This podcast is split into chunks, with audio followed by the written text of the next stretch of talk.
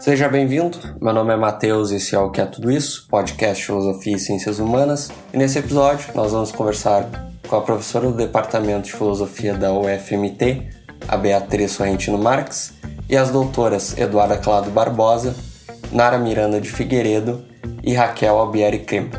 Aqui a gente vai estar conversando com ela sobre o Grupo de Escrita de Mulheres na Filosofia, o GENF, por que esse grupo foi criado, qual é a intenção delas com esse grupo e o que elas entendem como o benefício que elas estão ofertando com esse grupo. Né?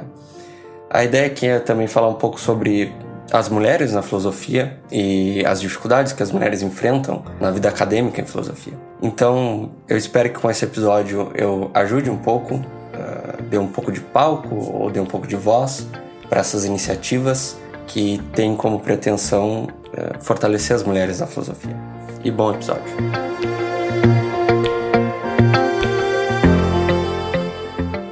Então, uh, como surgiu o Genf, né? O que, que levou vocês a, a criar o Genf? Então, o grupo ele tem se reunido desde 2015, então já tem um tempinho né, que a gente está é, com essa proposta rolando. Inicialmente, eu acho que surgiu, né, difícil marcar assim, um momento exato, mas surgiu em conversas entre Eduardo e eu. Né? A gente estava é, pensando um pouco sobre a dificuldade que existe de, é, de encontrar espaços mesmo para discutir a nossa pesquisa. E a gente não diz assim, discutir num evento acadêmico em que você fala 20 minutos e, enfim, tem algumas perguntas e acabou. Né? A gente estava pensando sobre a possibilidade realmente de debater os trabalhos com um pouco mais de cuidado, né? ler os trabalhos umas das outras. E na época a gente estava é, saindo né, alguns, alguns, algumas pesquisas sobre mulheres na filosofia. Então, tinha, saí, tinha saído uma pesquisa da Morgan Thompson, que ela desenvolveu na Universidade da, da Geórgia, em que ela discutia, é bom, ela e colaboradores, né? Acho que é, Sam Sims está nessa pesquisa, Dinâmias, é, Tony Adelberg, mas, enfim, eles, eles estão discutindo as causas né, que afastam as mulheres da filosofia. E aí tem um, diversas causas para isso, né, e obviamente o estudo não, provavelmente não, não consegue é, trazer à luz todas elas, mas é, parte das, dos resultados que eram estatisticamente significativos é, falavam sobre é, a dificuldade que as mulheres têm também de se sentir confortáveis em sala de aula, de conseguir falar, né, de conseguir, de pensar que suas ideias filosóficas são relevantes.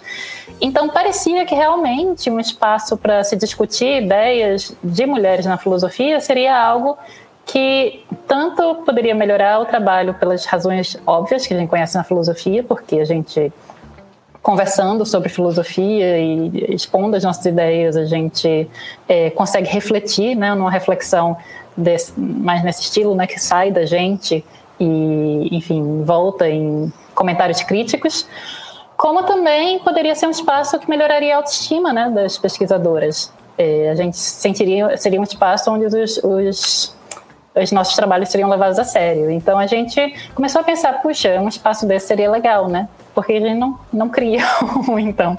É, então a gente começou a pensar num, num grupo de escrita. E um grupo de escrita é simplesmente é, um grupo que se reúne para discutir trabalhos umas das outras, mas assim, não, não exposições orais, mas o texto mesmo, né? Então a gente é, discute os textos umas das outras.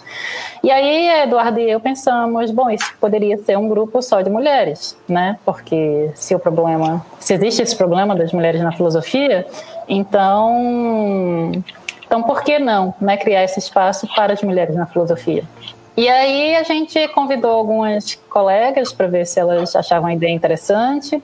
Então a gente começou com a outra configuração, né? Antes era a Milena e a Ana Paula que faziam parte do grupo. Mas aí a gente também foi aos poucos se organizando por afinidade de assuntos, né? E aí a Nara e a Raquel, que estão também no que a gente chama de filosofia analítica, é, acabaram entrando.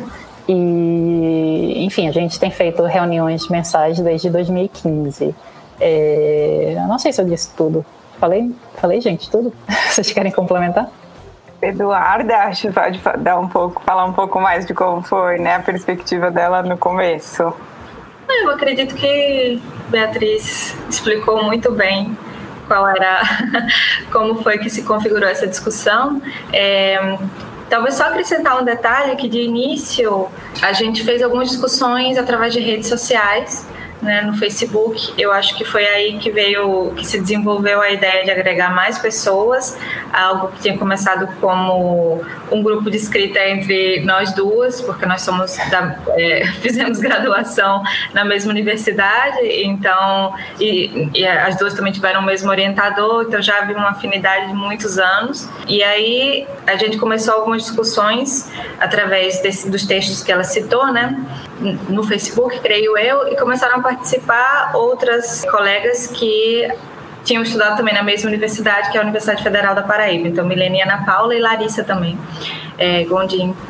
E talvez só acrescentar também que há um, um aspecto interessante do GENF é que nesse momento estávamos todas, apesar de sermos originalmente da Universidade Federal da Paraíba, estávamos todas em lugares diferentes do Brasil.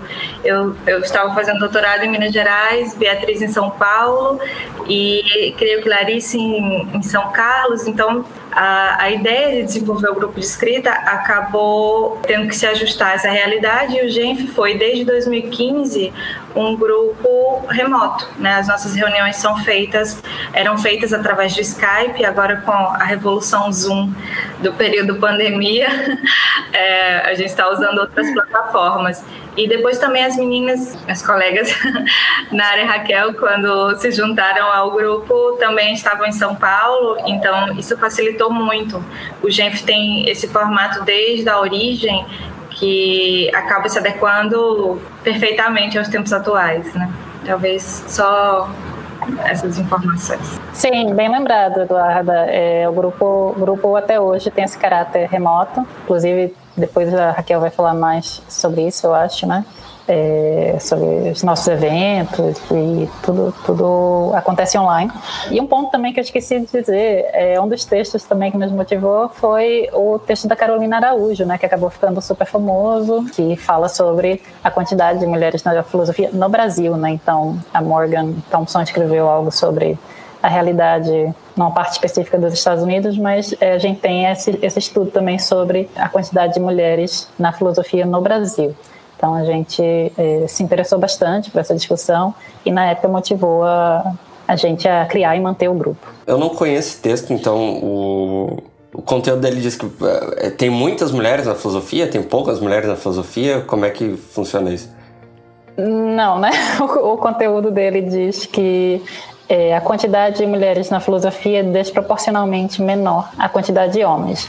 Mas eu acho que, na verdade, o ponto que chamou a atenção da gente sobre esse artigo é que não é que não é que haja menos mulheres na filosofia apenas, é que ao longo da carreira a quantidade de mulheres vai diminuindo, é como se fosse algo que vai afunilando. Então, é, se você tem, eu, eu, não lembro mais exatamente qual é a porcentagem, mas se você tem é, uma porcentagem de 30% na graduação de mulheres, é, na pós essa, essa porcentagem diminui consideravelmente. E aí, quando você chega na carreira docente, ela diminui ainda mais. Então, o resultado disso é que as chances das mulheres de entrarem realmente para a carreira, elas são desproporcionalmente inferiores às dos homens, né? significativamente inferiores às dos homens. E parecia mesmo com a nossa experiência, né? A gente, a gente tinha visto isso na graduação, né? A quantidade de colegas e depois na pós-graduação, o quanto isso diminui. E a gente sabe que a gente tem poucas professoras, pelo menos na nossa experiência a gente via que a gente tinha tido poucas professoras na graduação. E então tinha chamado a atenção para a gente que, puxa, não é apenas na, nas universidades X, Y e Z que isso ocorre, né? É uma coisa geral também. Eu estou com os dados aqui, se, se quiserem que eu é, acho que vale a pena, né? Acho que sim. É, a relação de docentes e discentes na filosofia é de 27% de mulheres para 73% de homens. E professores permanentes nos programas de pós-graduação passa a ser 19,95% de mulheres para 80% de homens. E a informação mais geral é que a proporção de mulheres diminui em 48% e a de homens aumenta em 29,95% da base, né, que seria a graduação, ao topo, que seria um professor de num programa de pós-graduação. Já, já começa ruim e só pior. pior não tem limite. Então, eu não sei como funciona na, na, nas outras áreas, mas acho que na, nas exatas também tem um, tem um problema parecido, né? Sim, na filosofia tem, tem uma coisa interessante que eu acho que, que é mulheres dentro de mulheres, né? Então, a gente não tem no cânone tantas. Em que pese há mulheres filósofas, uh, eu, eu, gravei um episódio com a, com a Michelle sobre a, a, a Emília de Chatelet, que é alguém que deveria estar no cânone, porque ela estava lá. tipo, não tem nenhum motivo para ela não estar no cânone. E mesmo assim a gente não, não estuda ela. A gente não vê ela em história da filosofia moderna, a gente não vê ela em lugar nenhum. A Michelle mesmo falou que pela primeira vez ela ia dar uma, uma cadeira onde ela ia poder apresentar a do Chatelet, né? Que tem toda uma, uma questão de revisar o cânone. Então, eu, eu acho que a filosofia, pelo menos, tem essa particularidade. Isso, é verdade. Quem quer falar? É, eu ia dizer só que. Eita, agora a gente está se atropelando. é verdade. A gente, a gente pensa um pouco sobre isso, né? Eu acho que, como nós, nós somos de, uma, de áreas que dialogam muito com as ciências empíricas, por exemplo, é, filosofia da mente, filosofia da linguagem, a gente tende a ter um hábito de olhar muitos dados empíricos, né? Então, quando a gente pensa nos, nos problemas é, que chamam a lacuna das mulheres na filosofia, né, em literatura especializada, a gente é, gosta de olhar os dados sobre as causas, o que está acontecendo, e também sobre o que quanto de mulheres realmente há, né, como esse estudo da Carolina, é, e aí, dentre as causas, esse é um problema muito assim discutido, né? A representatividade das mulheres, não só na pessoa das professoras, mas também os autores e autoras que a gente estuda. E aí são muito mais autores, né? A gente quase não estuda autoras. Quando estuda, eu, eu não sei se eu, eu acho que eu não vi nenhuma mulher quando eu estava é, na filosofia, eu não vi nenhuma autora. Então, o Genf ele tem também essa, essa vontade né, de fazer aparecer e é, mostrar né, que há, há necessidade da gente discutir é, as autoras que foram invisibilizadas ou silenciadas ao longo da história, mas também há pesquisadoras no momento, fazendo filosofia agora. Né? Então, a gente tem as pesquisas atuais, então a gente quer chamar também a atenção para isso. Talvez a Nara possa explicar um pouco sobre como funcionam as, as nossas reuniões, para a gente ter um pouco uma, ideia do que, que a gente faz, né? Para tentar dar algum apoio para é, o trabalho das mulheres na filosofia. Então, só retomando esse ponto, como, como a gente acabou de chegar à conclusão aqui juntos, né? É, são várias, são vários ângulos, né? De, você vê que a ausência ou, ou, um número muito pequeno de atuação feminina, desde a graduação, a, a bibliografia, né, a carreira acadêmica, é, a professoras. É, então, claro que essa questão de a gente os, todos os grandes filósofos foram homens. Por quê? Porque só, só os homens faziam parte da, da academia, as mulheres. Então tem toda uma questão histórica aí que hoje, só, né, no tempo atual, que está sendo, isso tudo está em ebulição, isso tudo está sendo revirado de cabeça para baixo e é, é com o feminismo que surge essa coisa de questionar por que, que as mulheres nunca tiveram voz na história da, da humanidade, né? É, então, são várias frentes. O, o caráter específico do GENF, nesse sentido, ele não é tão histórico no sentido de resgatar é, a, o trabalho de mulheres que, que foram muitas vezes anuladas pela, pela prática histórica, né?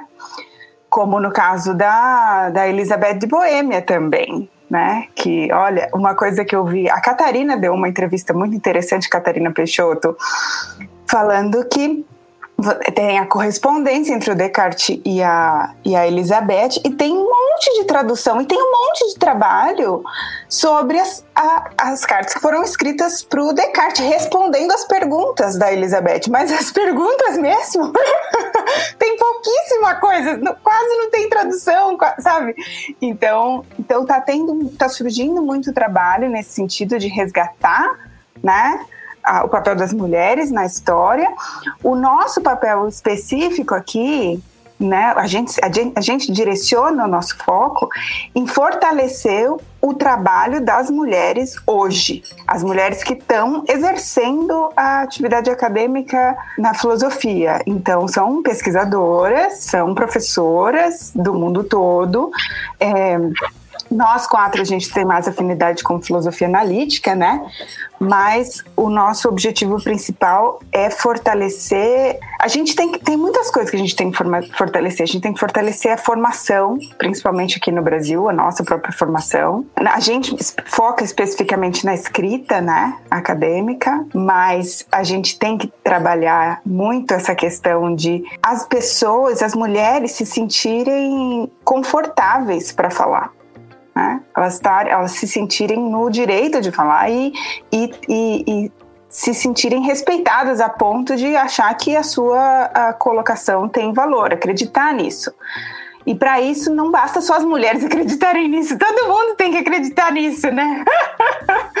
e é, eu falo acreditar, isso pode parecer um pouco estranho, porque é óbvio que ninguém vai negar. ah, imagina, claro que eu acredito que você tem coisas relevantes a falar. Conscientemente, sim. Só que a gente tem uma, um hábito, uma prática tão enraizada e muitas vezes inconsciente que eu associo muitas vezes com o implicit bias, né? Com como que, que a gente fala essa expressão em português, não, não me lembro. É... Vieses implícitos? Vieses implícitos, exatamente. Tradução enfim, né? E muitas vezes que as pessoas muitas vezes elas não estão é, é, cientes do das mensagens quase que subliminares que elas estão mandando na interação, né? De, de, de, foco de atenção, né? De tipo expressões faciais das mais sutis, assim, que você percebe que a outra pessoa não tá levando a sério aquilo, né? Ou tipo tá concedendo ali um tempo. E aí isso tudo a pessoa, ela não tá ciente daquilo, mas aquilo muitas vezes está enraizado nas nossas práticas. Licença, Nara. É, não, fenômenos que já são conhecidos, como da interrupção. Então, vários desses é, fenômenos desse tipo que acabam também se manifestando na academia. Né? Não é só, por exemplo, como a gente vê amplamente no, na representação política, por exemplo, nos debates políticos, é, mas também na academia, quando a gente fala. É, mas isso tudo é uma percepção eu estou falando a partir da percepção subjetiva, né? Eu não tenho exatamente. A, a, gente ainda tem uma escassez de estudos acerca desses fenômenos específicos e mesmo de número de mulheres. Já existem algumas pesquisas acontecendo, mas isso está começando, né? É, justamente nessa época em que, desde essa época em que o GENF começou. Então, são exemplos desses comportamentos implícitos que acabam desencorajando a voz e, e a fala de grupos minoritários, como é o caso das mulheres. Exatamente. Então, é, esse é o, é o primeiro ponto de por que só mulheres nesse grupo discutindo. É o ideal?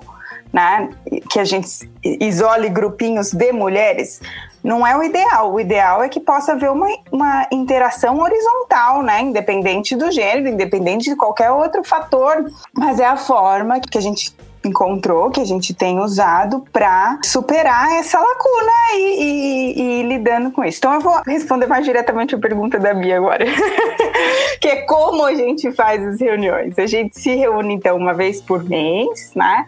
É, no início de cada semestre a gente seleciona é, qual vai ser a data que é possível para todas.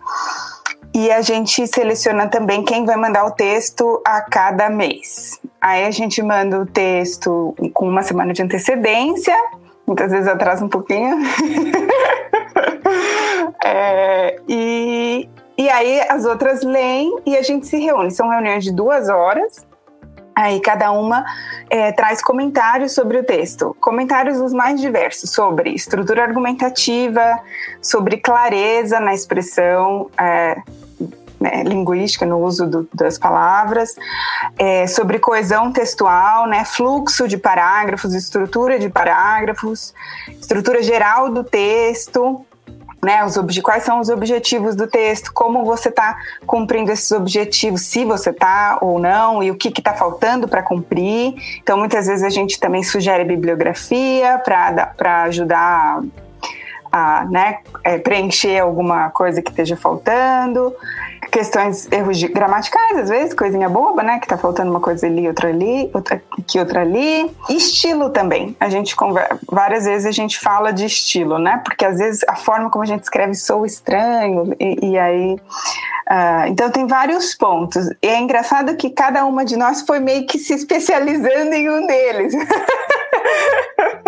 então já dá para esperar qual tipo de comentário que vem de cada uma, né?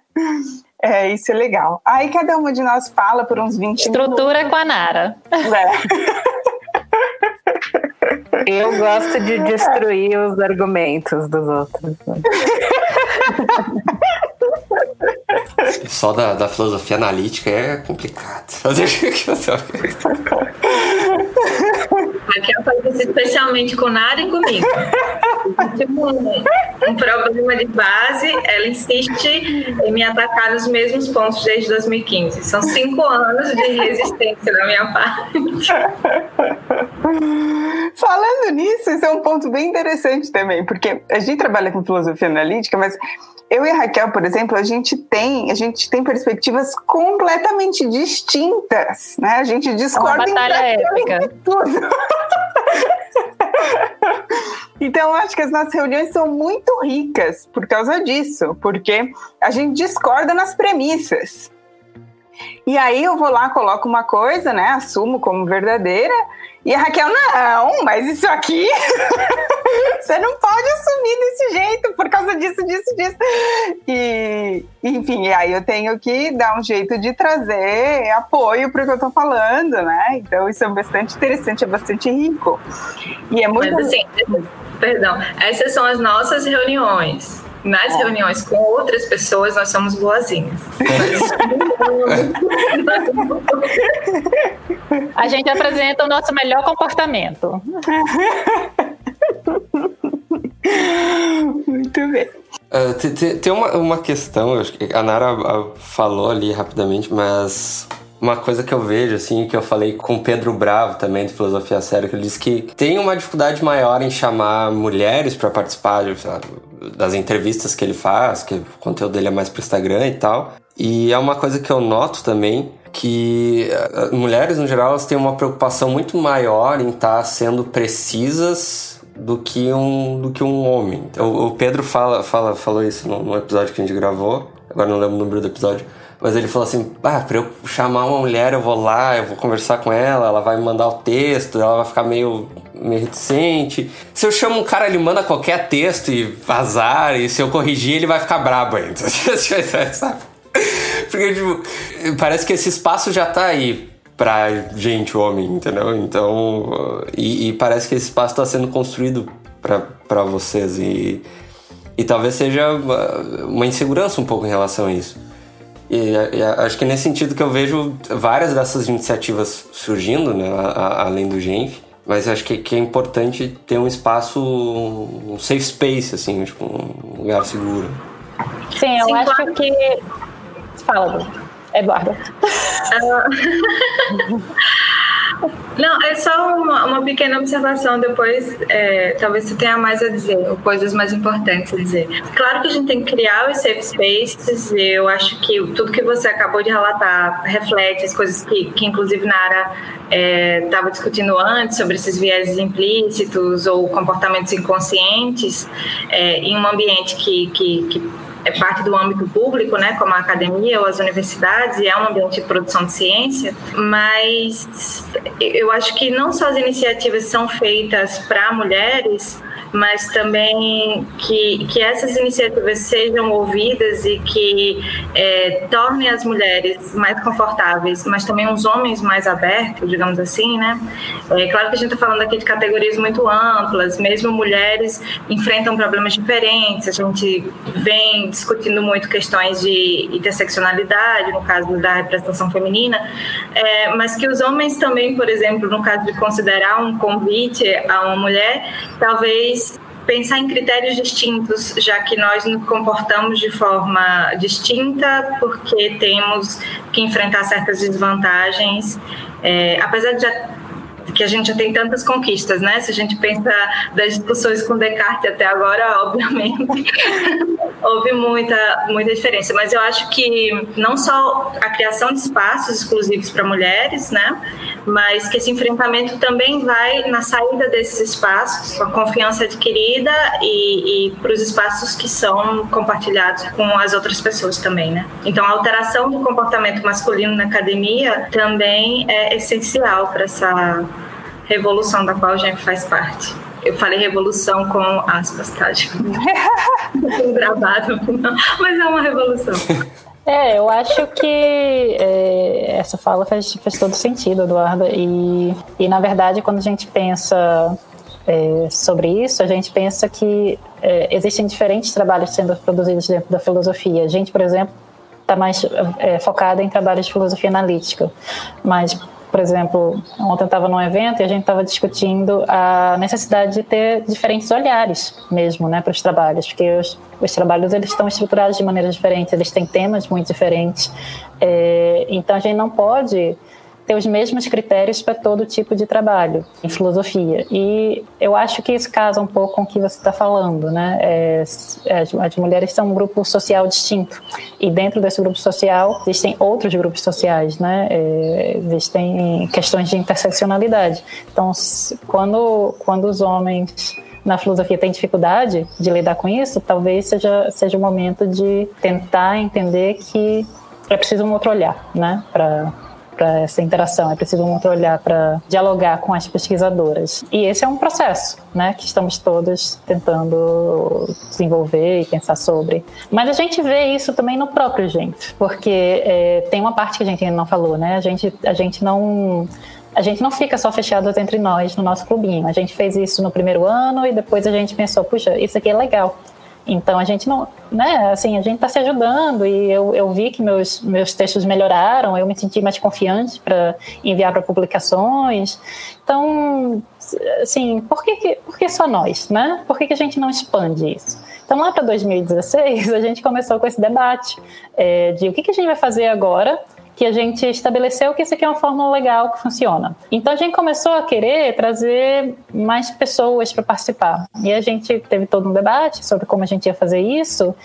E a gente chegou ao resultado de dois métodos, né, que a Raquel vai explicar para gente, que são as nossas reuniões especiais, que a gente tem participantes de fora, e a gente tem também as jornadas do grupo de, de escrita. Mas uma coisa que a gente acha interessante é que quando, por exemplo, eu sou professora na UFMT, quando a gente tem um, um evento, a gente recebe enxurradas de trabalhos de, de rapazes, né, homens, é, eles não têm problema nenhum de mandar trabalhos de diferentes qualidades. As estudantes ou as pesquisadoras, elas têm muito mais dificuldade, né? Elas não vão te mandar qualquer coisa.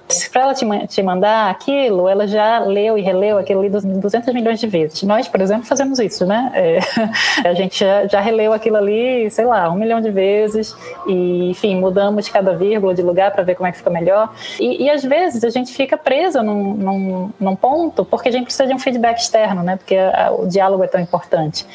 Então, às vezes a gente faz os, as chamadas, etc., e a gente vê que a quantidade de trabalhos de mulheres é, submetidos é, não espelha a quantidade de trabalhos de homens que submetem. Mas isso não é só uma questão de de que os números são distintos, né? Tem mais homens na filosofia. Também é uma questão relacionada ao perfeccionismo, que eu acho que é um, é um dos problemas que as mulheres na filosofia têm que enfrentar, né? Um perfeccionismo talvez relacionado com é, uma insegurança na área, uma falta de, de apoio realmente. E aí a gente acha que o GENF pode também contribuir um pouco para isso. Claro, é, não é o tipo de coisa que vai se resolver dessa maneira, mas são as nossas pequenas contribuições. E talvez a, a Raquel possa contar para a gente um pouco como são nessas essas atividades em que a gente tem outras pessoas participando. Mas é, então, é isso que a Beatriz falou. A gente começou é, com, com essas reuniões com um, um um, grupo fixo de pessoas, assim, né? E, e a gente quis expandir isso para poder incluir outras pessoas, de, de modo que, enfim, a gente pudesse beneficiar as pesquisas de outras mulheres na filosofia. Então surgiram é, a, as jornadas do GENF e essas reuniões especiais que a gente faz, né? Então, as jornadas basicamente é, são são eventos em que a gente recebe é, submissões, né? Então a gente abre um edital, recebe trabalho de, enfim, as pessoas mandam resumos, mulheres, e, e em geral a gente é, escolhe uma, de, uma debatedora, né? Então a pessoa é, apresenta e, e a gente designa alguém para debater o trabalho. E, e também as reuniões, é, é, as jornadas já antes da pandemia, antes de ser algo descolado, já eram online, né? Então, assim, é, eram, na verdade, acho que tinha um pouco, eram um pouco semi-presenciais, né? Pelo menos a, a, Beatriz organizou uma na, na UFMT, que teve, teve participações presenciais, mas também participações à distância, né? E a, e a, a, última agora foi organizada pela Eduarda, né? Foi sediada na, na, na Argentina, na, na SADAF, mas, enfim, também aconteceu com, com participações à distância, né? Então isso também acho que permite que a participação de mais pessoas que muitas vezes têm dificuldades de financiamento para viajar e apresentar, enfim. Então, então essa é uma maneira que a gente pensou, né, de, de colaborar assim com a pesquisa de outras mulheres, estão recebendo esses trabalhos e promovendo debate, enfim. Mas a gente também faz essas reuniões especiais do GENF, então a gente abre os editais também e chamando pessoas que queiram ter seus trabalhos discutidos pelo grupo. Então a gente recebe textos e, e, e, a gente faz mais ou menos como a gente faz com, quando a gente discute os textos umas das outras, mas discutindo o texto de uma participante externa. E a ideia é, é um pouco essa, assim, que a Nara já descreveu das reuniões nossas, assim, mas tentar é, colaborar assim com o trabalho, né? É, levantar, dar sugestões, fazer a pessoa pensar em, em outros argumentos. É, é, um pouco isso, assim. Então, tentar fortalecer a pesquisa feita por mulheres na, na filosofia. Acho que até fica o convite, então, para mulheres que estejam ouvindo, que queiram participar dessas reuniões, das jornadas. A gente tem um site, tem uma página no Facebook, quem quiser seguir, enfim, a gente sempre divulga é, esses eventos é, nesses espaços e, enfim, a gente está sempre pensando em, em, em maneiras de, de, tentar fazer com que, com que isso se espalhe um pouco e não, não seja só, enfim, uma coisa nossa, né? Acho que a Eduardo... Quem quiser participar, é. então... Não, pode falar. Não, não, só é nesse ponto que falou do, da, da participação, quem quiser participar, então tem que ficar ali no Facebook, ficar vendo como, quando vai surgir um evento. Isso, Vocês a gente faz chamadas. chamadas. A gente divulga, muitas vezes a gente divulga pela Ampof também, né? Então, no, aqueles que recebem a lista da Ampof também é, podem ficar de olho nisso, né? Mas, enfim, para a gente é sempre um prazer, assim, receber esses convidados e, e conhecer novas pessoas e discutir novos trabalhos. Então, é, e, e, também tem uma outra coisa que a gente tem feito ultimamente, que é o em curso, né? Que não sei se a Eduarda quer falar um pouco sobre isso. Ah, sim. Só, é... Posso só fazer uma complementação antes? É, é só para dizer que a nossa jornada é anual e essas, essas é. reuniões especiais elas ocorrem a cada semestre. É, então a gente começa a chamada mais ou menos no início do semestre e a reunião vai acontecer no final. Então, para quem quiser participar, pode ficar atenta. A, a gente está no Facebook, a gente está, a gente divulga pela Ampof, a gente divulga pela rede também, é, normalmente. É, e aí talvez a, a, Eduarda possa, possa falar sobre isso, né? Que é, mais recentemente tem havido muitas iniciativas voltadas para mulheres na filosofia e a rede reúne isso no seu site e a gente está é, fazendo parte dessa, dessa conexão. Pois é, então quando, a, quando Beatriz fala da rede, é, para quem não conhece, é a Rede Brasileira de Mulheres Filósofas, da qual a Beatriz é, é administradora, é, junto com mais três colegas, não é isso? É, compõem a administração, acho que até 2022. É... Isso, é a Carolina Araújo e mais três de nós é, tentando dar uma força, né? A Silvana, a Juliana e eu. Pois é, essa é uma iniciativa muito importante, o Encurso entra nesse contexto, então vou falar rapidamente sobre a formação da rede. Claro que Beatriz vai ter que me ajudar aqui com datas e é, informações mais precisas, mas a, a, rede brasileira acho que foi formada em 2019, né? 2018, não sei, enfim.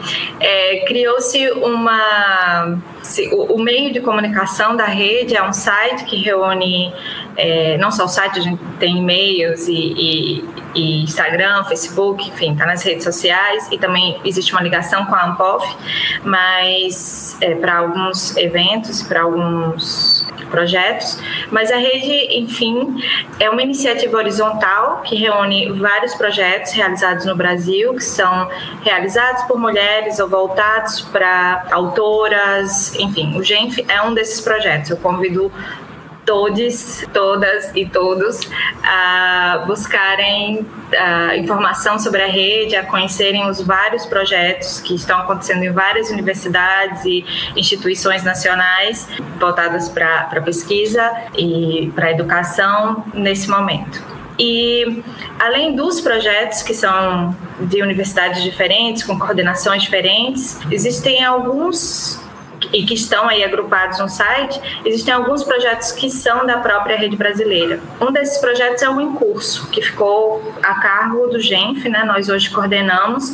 É uma coluna que aparece no site da rede e nas redes sociais da rede é, a cada 15 dias, em que nós divulgamos trabalhos de é, pesquisadoras das pós-graduações do Brasil.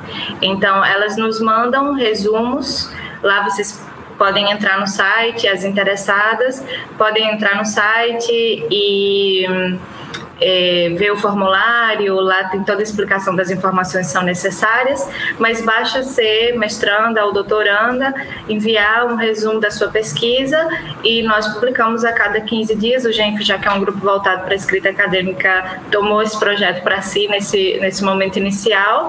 A gente está experimentando ainda, porque está na, na primeira edição, mas eu pelo menos acho que está sendo um sucesso é, e, e, e, trazendo muita felicidade para a gente ver, é, sei lá, é, organizar, coordenar essa plataforma é, de reconhecimento para as nossas jovens. É mais uma iniciativa que tem tudo a ver com o GENF, que é a ideia de é, manter outras mulheres é, na academia, né? no topo.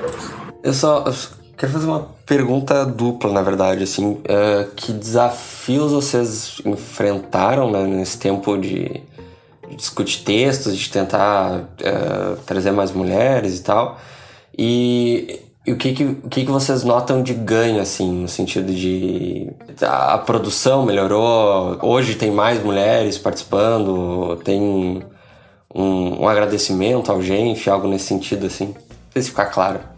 Acho que esse é um desses momentos que a gente vai se atropelar todas para responder. é, então, é, é, na verdade, eu não sei responder essas duas perguntas, então começo dizendo isso. É, eu acho que a gente enfrenta, e aí, por favor, me ajudem, né, gente? É, a gente enfrenta diversos desafios, né? Eu acho que é, a gente começou com o desafio de de tentar justamente vencer essas barreiras iniciais, né, que nos nos limitam nas nossas próprias falas, nas nossas próprias, na nossa própria segurança e autoestima em relação aos nossos textos, né? Então discutir isso e enviar os textos e realmente ter um debate sobre isso também é um processo interessante de desenvolvimento, eu acho, pessoal e como pesquisadoras. Um, ah, então, isso aí é um, é um desafio é, que eu acho que todos enfrentam em maior ou menor grau, né? Que certamente é algo que atinge as mulheres na filosofia de uma maneira mais particular. Mas, assim, eu acho que a gente também tem os desafios de é, tentar alcançar né, mais pessoas, eu acho, ao longo do, da, da nossa da nossa trajetória como grupo, né? Então esse tem se mostrado um grande desafio, porque um grupo de escrita, de qualquer forma, é algo que parece que é, seria algo muito fechado em si, né? A gente a gente estaria discutindo mais textos entre nós. Então, a gente tem muita vontade de expansão, de incluir mais pessoas, e ao mesmo tempo é difícil encontrar fórmulas para fazer isso, mantendo essa característica do debate dos textos. Especialmente, eu acho, porque a gente tende a estar tá mais focada em filosofia analítica, que é a nossa área. E pela nossa experiência, a gente não tem dados empíricos para isso, mas pela nossa experiência, assim, de lidar com esse universo acadêmico, a gente percebe que são ainda menos mulheres nessa, nessa é, vinculadas a essa tradição, né? Então, e aí também tem tiveram os desafios iniciais, né? De, ok, como é que a gente vai apresentar o Genf, né? Mas é, como como é que a gente vai fazer essa proposta parecer interessante para outras pessoas também quererem é, dialogar conosco. Então, esse, esse, essa inserção inicial, né, tentar conhecer as pessoas, tentar se lançar no, na, no Facebook, fazer contatos com, né, de divulgação com a Ampof, esse tipo de coisa, é, eu acho que foram desafios iniciais, mas que seguem até hoje. É, talvez as colegas queiram complementar mais aspectos que elas percebam ou que ou queiram que eu não falei, né? Acho que eu vou falar um pouquinho de duas coisinhas mais específicas assim. Eu acho que eu acho que é um desafio não só para o GEMP, é um desafio para muitas mulheres né, que estão na pesquisa, na, no mestrado, no doutorado, que é o de, de fato, colocar um texto no papel e submeter esse texto. É, a gente tem notado, quando a gente faz os eventos, as jornadas, a gente tem muito mais submissões do que a gente tem para sessões de debate do trabalho escrito. Né? E é, é, é, significativa essa diferença, assim. Então, você nota que, é, é, é enfim, o que você precisa enviar para apresentar é um resuminho e aí você vai apresentar. Tudo bem, isso é uma, é uma barreira a ser superada, né? Muitas, muitas pessoas precisam uh, uh, apresentar seus trabalhos e tem gente que tem dificuldade, tem gente que não, enfim. Mas na questão da escrita, porque no nosso edital de, de debate né, sobre o texto escrito, a gente pede um resumo mais longo, e aí depois a pessoa tem que mandar o capítulo inteiro ou, ou o, o artigo inteiro que ela está escrevendo no final, porque é o que a gente vai ler para comentar. E o número de submissões é muito, muito menor. Então eu fico me perguntando se, olha, por que, que é muito, muito menor? Né? Quer dizer, as pessoas provavelmente elas não estão elas não estão conseguindo produzir esse material, né? Tá tendo muito, muita dificuldade. Então, acho que esse é um desafio que não só o GENF enfrenta, mas todos os departamentos de filosofia, que é o de cultivar a escrita acadêmica no ambiente entre entre estudantes, mais especificamente entre mulheres. Esse é um ponto que eu gostaria de chamar a atenção. Agora, quanto a benefícios, eu vou falar um pouco da minha perspectiva. Eu tenho visto benefícios imensos. Assim, eu tenho visto muitas pessoas, é, muitas pessoas se aproximam de mim e me parabenizam pelo, pelo trabalho no Genf é, muitas mulheres também. Então você, é, eu tenho uma sensação muito forte de união, de apoio, de, de é, é uma energia que você tem quando você está lá trabalhando. Você sabe que tem outras pessoas que também estão ali com você. E é claro que em tese todo mundo sabe que tem outras pessoas fazendo pesquisa, mas é muito diferente você sentir isso. Você sentir que tem colegas que estão na mesma situação e que estão dispostas a te ajudar se, então, se você, você submete o texto, elas vão é, te, te, ajudar a melhorar aquilo. Isso é uma, é uma sensação muito diferente do que você submeter o texto para alguém ler ou dar um parecer que, e que você, vai, você sabe que só vai vir crítica. E, e, sabe, isso gera uma ansiedade. E quando, quando eu mando o meu trabalho para o GENF, não, eu tô, eu tô feliz de estar tá mandando meu trabalho para o GENF, porque eu sei que vão ser sempre críticas construtivas, enfim. Então, os ganhos são imensuráveis, tanto do, do, do ponto de vista, para mim, pessoal, são muito altos, quanto eu acho para todas as mulheres no, no, no Brasil, para que elas possam se sentir parte de, de, de um grupo, sabe? Para que elas possam se fortalecer até. É, e, e, buscar conexões e, e, e, seguir e construir uma série de coisas. Então, eu acho que isso tem. É, é muito bom, é incrível. É, eu sei dizer que a filosofia é, um, é uma área muito competitiva, né? Realmente. Então, acho que isso que a, a Nara falou faz sentido. A gente tenta ter um ambiente assim que, em que as pessoas não se sintam destruídas, sabe? E eu acho que talvez é muita, muita resistência que as pessoas têm em, em, entregar um texto e mostrar para outras pessoas é o, é o medo da, da crítica, enfim, o medo da, da, da destruição, né?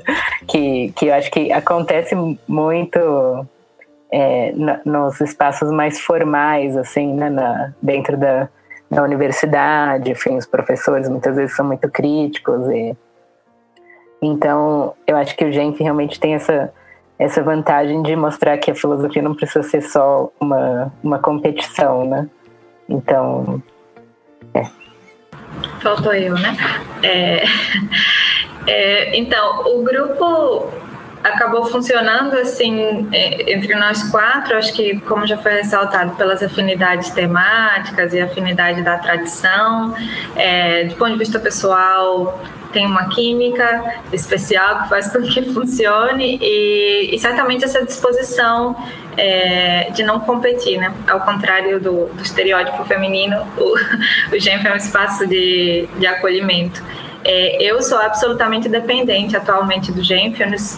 Foi muito importante durante o, a, a, a, escrita da minha tese e hoje também eu não, não publico nada, nem um resumo sem passar é, pelo Genfions. Não, isso é mentira, do resumo é mentira, mas os textos sempre precisam passar.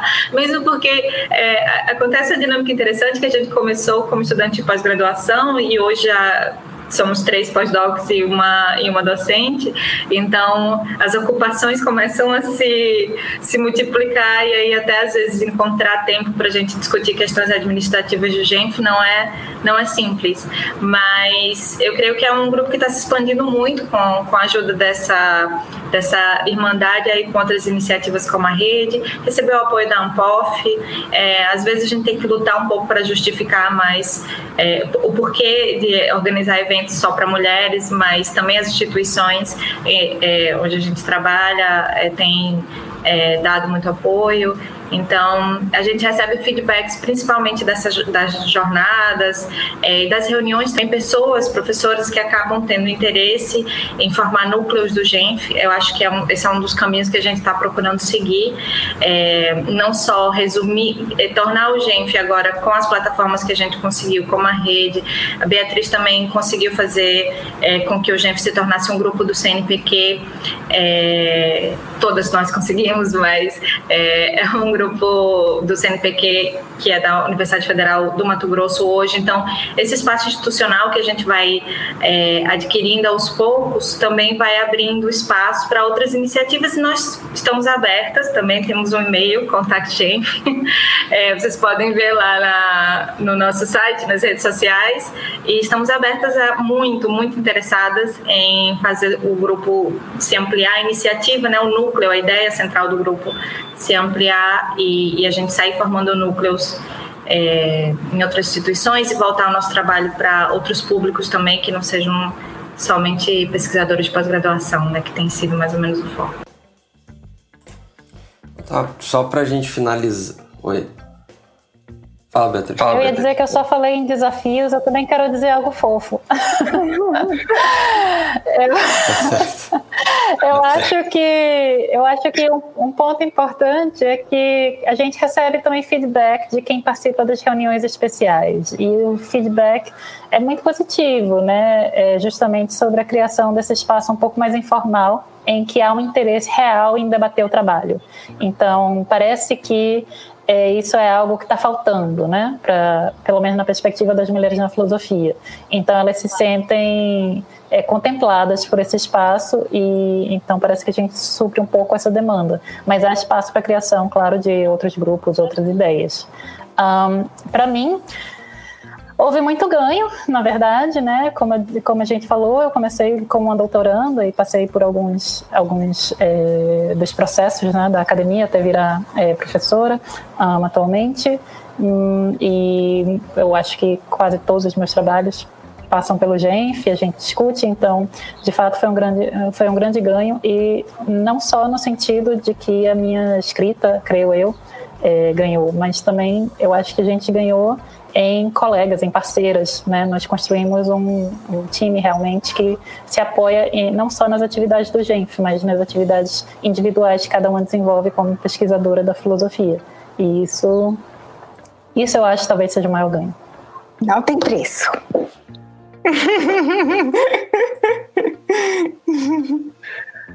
Acho que só para finalizar, Uh, acho que cada uma podia talvez dar uma indicação de leitura para quem quiser ler mulheres filósofas uh, e talvez alguma de alguma outra ação como Genf. Ah, eu vou sugerir a Honey de Jager. Ela publicou um texto recentemente chamado Loving and Knowing Reflections for an Engaged Epistemology. Muito, muito bom. E um tópico muito novo e, e muito interessante. Eu acho que eu pretendo me dedicar a isso um pouco agora em 2021. É, acho que vale a pena a leitura, muito legal. Puxa, eu teria várias indicações. É, eu, eu vou puxando a sardinha para o meu lado, né? Eu estudo filosofia da ação, de modo geral. Então, sempre me surpreende o quão pouco Elizabeth Anscombe é conhecida eu sugeriria a leitura dela. E se a gente quiser assim algo mais recente, né? Tem diversas mulheres que estão interessadas em filosofia da ação, filosofia da mente, como Mirto Milopoulos, é, Carolina Sartório. É, eu acho que são são universos que a gente que eu espero ver explorados muito em breve na filosofia no Brasil. Eu falo. Uh, bom, é, eu acho que tem muitas mulheres. Eu, eu, eu, trabalho principalmente com filosofia da mente, filosofia das ciências cognitivas. É, então tem, sei lá, tem a Fiona McPherson, tem a, a Susana Siegel, tem a Ofélia Derroy. Então essas são só para mencionar algumas assim que eu acho que fazem trabalhos muito bons é, nessa área, assim. E, enfim, é, tem também a, a Patrícia Churchland, que é muito famosa filosofia da, da mente, né? Então, é, acho que é mais fácil achar mulheres é, fazendo trabalhos filosóficos atualmente do que no passado, né? Então essa é uma das vantagens de trabalhar com filosofia contemporânea. Quem quem faz história da filosofia sofre um pouco mais para poder incluir mulheres no currículo, né?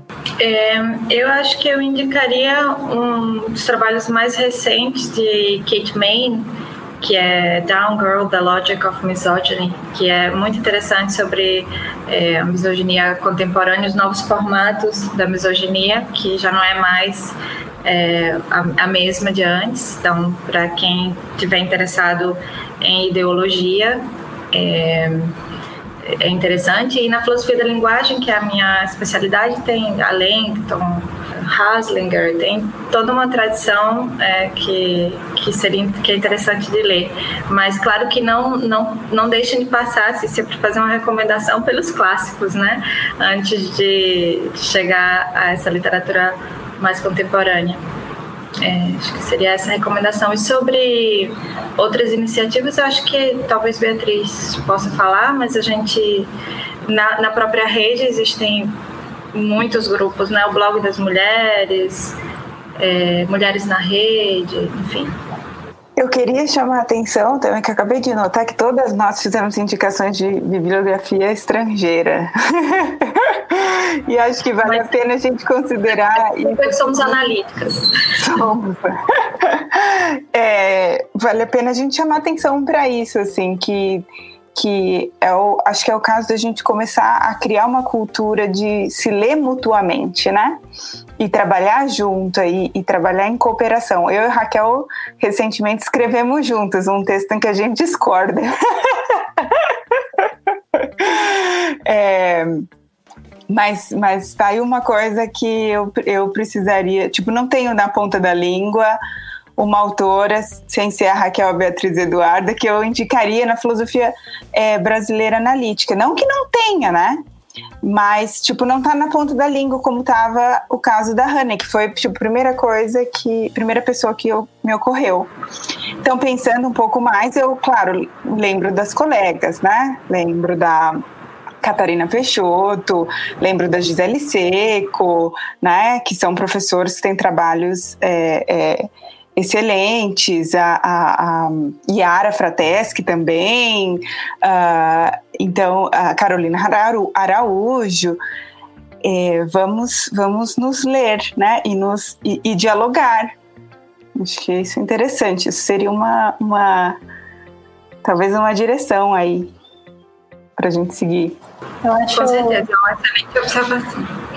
Sim, com certeza. Obrigada, Nara, por nos lembrar. Sobre as iniciativas do GENF, é, eu tenho medo de falar quando está gravando, porque parece uma nota promissória, e aí depois a gente vai ter que cumprir.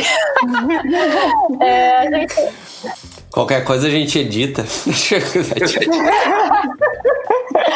a gente tem pensado em algumas coisas, né? E, enfim, ainda estamos debatendo e tentando construir, mas tem uma iniciativa possivelmente em parceria com a Renata Ruda, né? Que a gente está querendo desenvolver um pouco para os estudantes de graduação.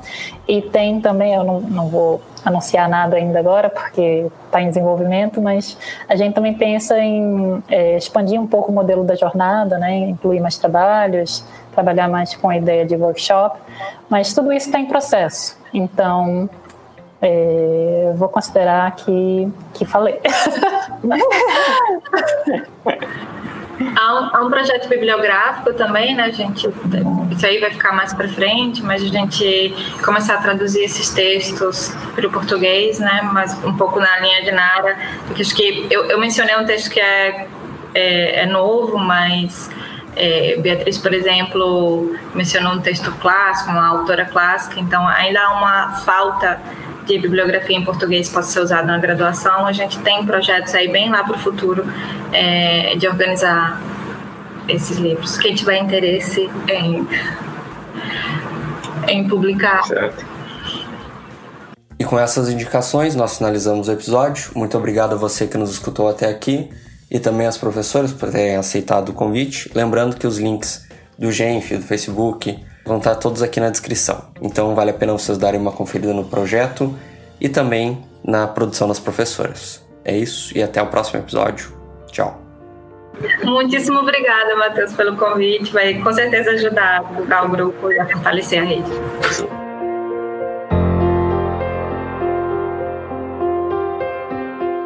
Esse episódio foi editado por Joe Prats. Contato em arroba Joe Prats.